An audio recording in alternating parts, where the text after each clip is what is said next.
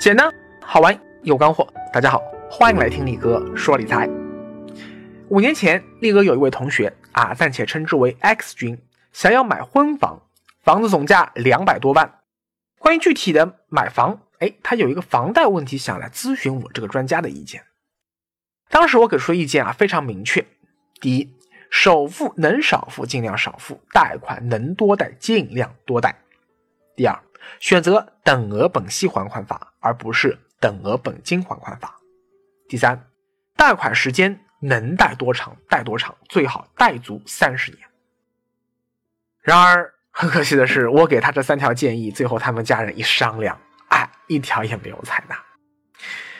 他们家尽双方家庭所能，把首付提高到了百分之六十，啊，为了节省账面上利息支出，最后还选择了还款压力逐月递减的等额本金还款法。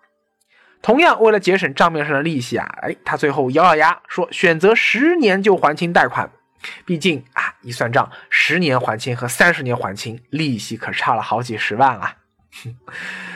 对此，力哥也表示无能为力啊。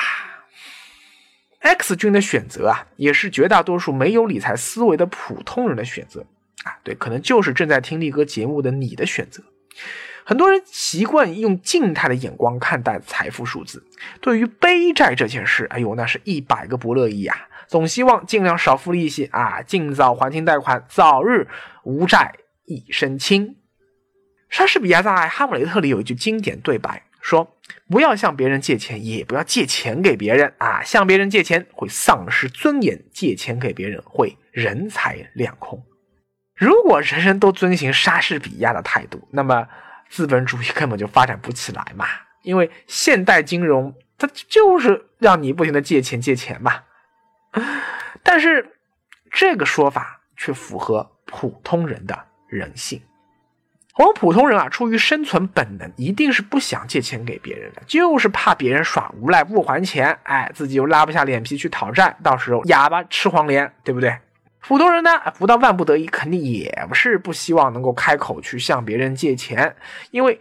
你得是一个多么厚脸皮的人，才好意思向别人伸手啊啊！普通人拉不下自己这张老脸呀。X 君，没错，他也是这种。大众思维方式的普通人，但这个世界很残酷啊！采取大众化思维方式的普通人，永远都是被剥削的族群。虽然表面上看啊，今天这个社会哎还挺公平的，他们的生活还挺安逸的，但对不起，被剥削的本质一刻也没有消失过。今天力哥就教大家的理财知识，就是啊，叫呃科学的理财思维方式。这个说白了呀，说入古典啊，力哥今天教的其实就是如何摆脱弱者、穷人的思维方式，学会强者、富人的思维方式。你看多残酷的语境啊！因为说弱者、穷人的思维方式啊，他不需要刻意学习、培养、磨练，那就是人的天性；而强者、富人的思维方式必须是刻意学习、培养、磨练出来的，因为那违反人性。普通人做不到。理清了这些根本问题啊，我们就会发现说，X 君秉承的思维方式是他不管如何努力工作，如果呃他天赋异禀，加上恰当的机遇，或许这辈子能奋斗成为一个中产；如果天资愚钝，又缺乏洞察机遇的能力和抓住机遇的勇气，那对不起，很可能他这一辈子只能生活在社会的中下层。啊，不管如何，他都无法成为富人。我们再回到贷款买房的具体语境中分析，就能看得更清楚了。为什么力哥建议他少首付多贷款？因为房贷是中国目前金融市场中能找到的利率最低的贷款品种了，没有之一呀。当时贷款的房贷利率能够达到央行发布的基准利率的七折，你想多便宜？现在是八五折或者九折，而公积金的贷款利率更低。更重要的是啊，在房价上涨压力持续高超不退的环境下，国家必然会持续进行差别化的限贷政策，而且力度会持续加大。所以说，第一次贷款买房一定是最划算的。假如今后你想再贷款买第二套房啊，不管说是投资还是说你发现第一套房不够用了，不够住了啊！你想要更新啊，改善一下自己的居住环境，对不起，首付那一定会从百分之三十逐渐提高到百分之四十、百分之五十啊，甚至说更高，像现在可能是百分之七十都有了。这么一来呢，你购买房产的杠杆它就会大幅降低，而且贷款利率也会从七折或者八五折提高到一点一倍、一点二倍，甚至是一点三倍的惩罚性利率。尤其是公积金贷款政策，那更明显。你首套房贷还没有还清的情况下，你是不能够再申请第二次的公积金贷款的。所以，第一次贷款买房时，一定要使出吃奶的力，尽可能把公积金贷款用到极限。所以，不管你手里钱多还是钱少，是刚好只够三成首付，还是就算全款买房手里还有多余，都应该尽可能选择三成首付。七成贷款，尽可能把银行如此优惠的低利率的钱给弄出来。那为什么力哥选择建议你按照利息支出更高的等额本息还款法来贷款，而不是按照总支出利息更低的等额本金还款法呢？这里面小九九啊，力哥之前啊专门做过一期节目，叫做《这样买房子能省十万块》，哎，你还能找得到，你去找一下，那里面做了详细的专业剖析。那为什么力哥建议贷款时间能贷多长就贷多长呢？哎，那就要说到央行持续的货币超发了。今天啊，中国市场上存在的货币总量 M2 已经达到了一百四十多万亿人民币。比三十年前市场上存在的货币总量增加了超过一百倍，在可以预见的未来三十年，这个趋势恐怕不会扭转。也就是说啊，我们手里的钱每时每刻都在被政府通过发行更多的钞票，也就是所谓的通胀税，不停的被它洗劫、打劫。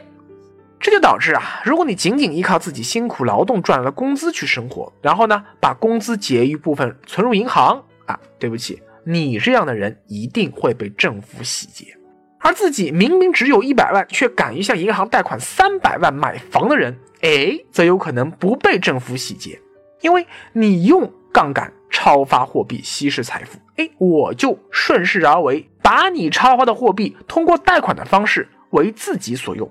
你放杠杆，我加倍放杠杆，到头来可能我不但不吃亏，反而有的赚。在政府超发货币的过程中啊，社会中的少数人用高杠杆让自己不吃亏，多数人却吃了大亏。结果久而久之，就导致社会财富总体分配布局上，哎，那些敢于贷款购买资产的人就会相对越来越富，而不敢贷款、只敢存款、吃很低利息的人就会。相对越来越穷，这就是为什么你会出现说富人爱贷款，穷人爱存款这样一个很奇怪的现象的原因所在。过去十多年，贷款利率最低、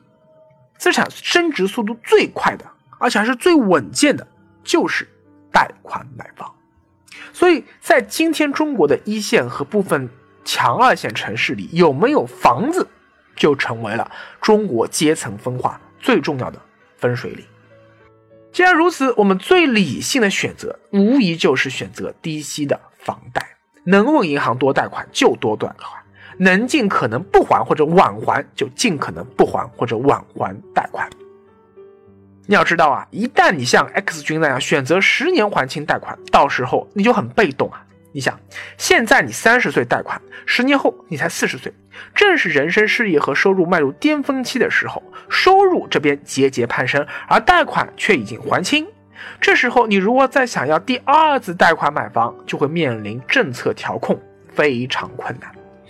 而如果你选择三十年还清贷款，现在还是三十岁开始还还贷，中途你无需提前还贷，到你六十岁还清贷款，哎，这时候快接近退休年龄了吧？随着你收入的不断提高，这三十年中还贷压力实际上是逐渐减少的呀。你眼下可能觉得压力山大，逐渐逐渐你会觉得这点贷款小菜一碟。更何况啊，眼下中国正处于低利率阶段，而且以中国经济和全球经济眼下这副死样，两三年内还看不到央行大幅加息的可能。如果五年期以上商业贷款基准利率百分之四点九，首套房贷打九折是百分之四点四一，五年期以上公积金贷款利率更低啊，只有百分之三点二五。你想，这么低的利率，想要通过理财跑赢它，真的是一件很难的事吗？当然了。啊，存银行啊，包括买银行给他产品或者余额宝，想要跑赢这样的低息贷款利率啊，还是有点吃力的。但是把资金分散到不同的优质 P2P 中，跑赢百分之四点几的利率还是非常轻松的。你如果是购买债券基金，长期看跑赢这样的利率水平也是没有什么压力的呀。而因为你的还贷周期长达三十年，你的资金有非常充裕的投资时间，所以如果你采取基金定投策略。未来三十年内，无惧牛熊转换，你获得每年百分之十、百分之二十，甚至可能更高的投资回报，也并不是天方夜谭。所以现在你知道该做什么了吧？总结一下，很多穷人觉得说，富人之所以富，只是因为运气好、人品好、有爹可拼啊，自己之所以穷，就是命不好嘛。哼，其实哪有那么简单？归根到底啊，是因为富人思考问题的方法和角度和你这样的穷人不一样。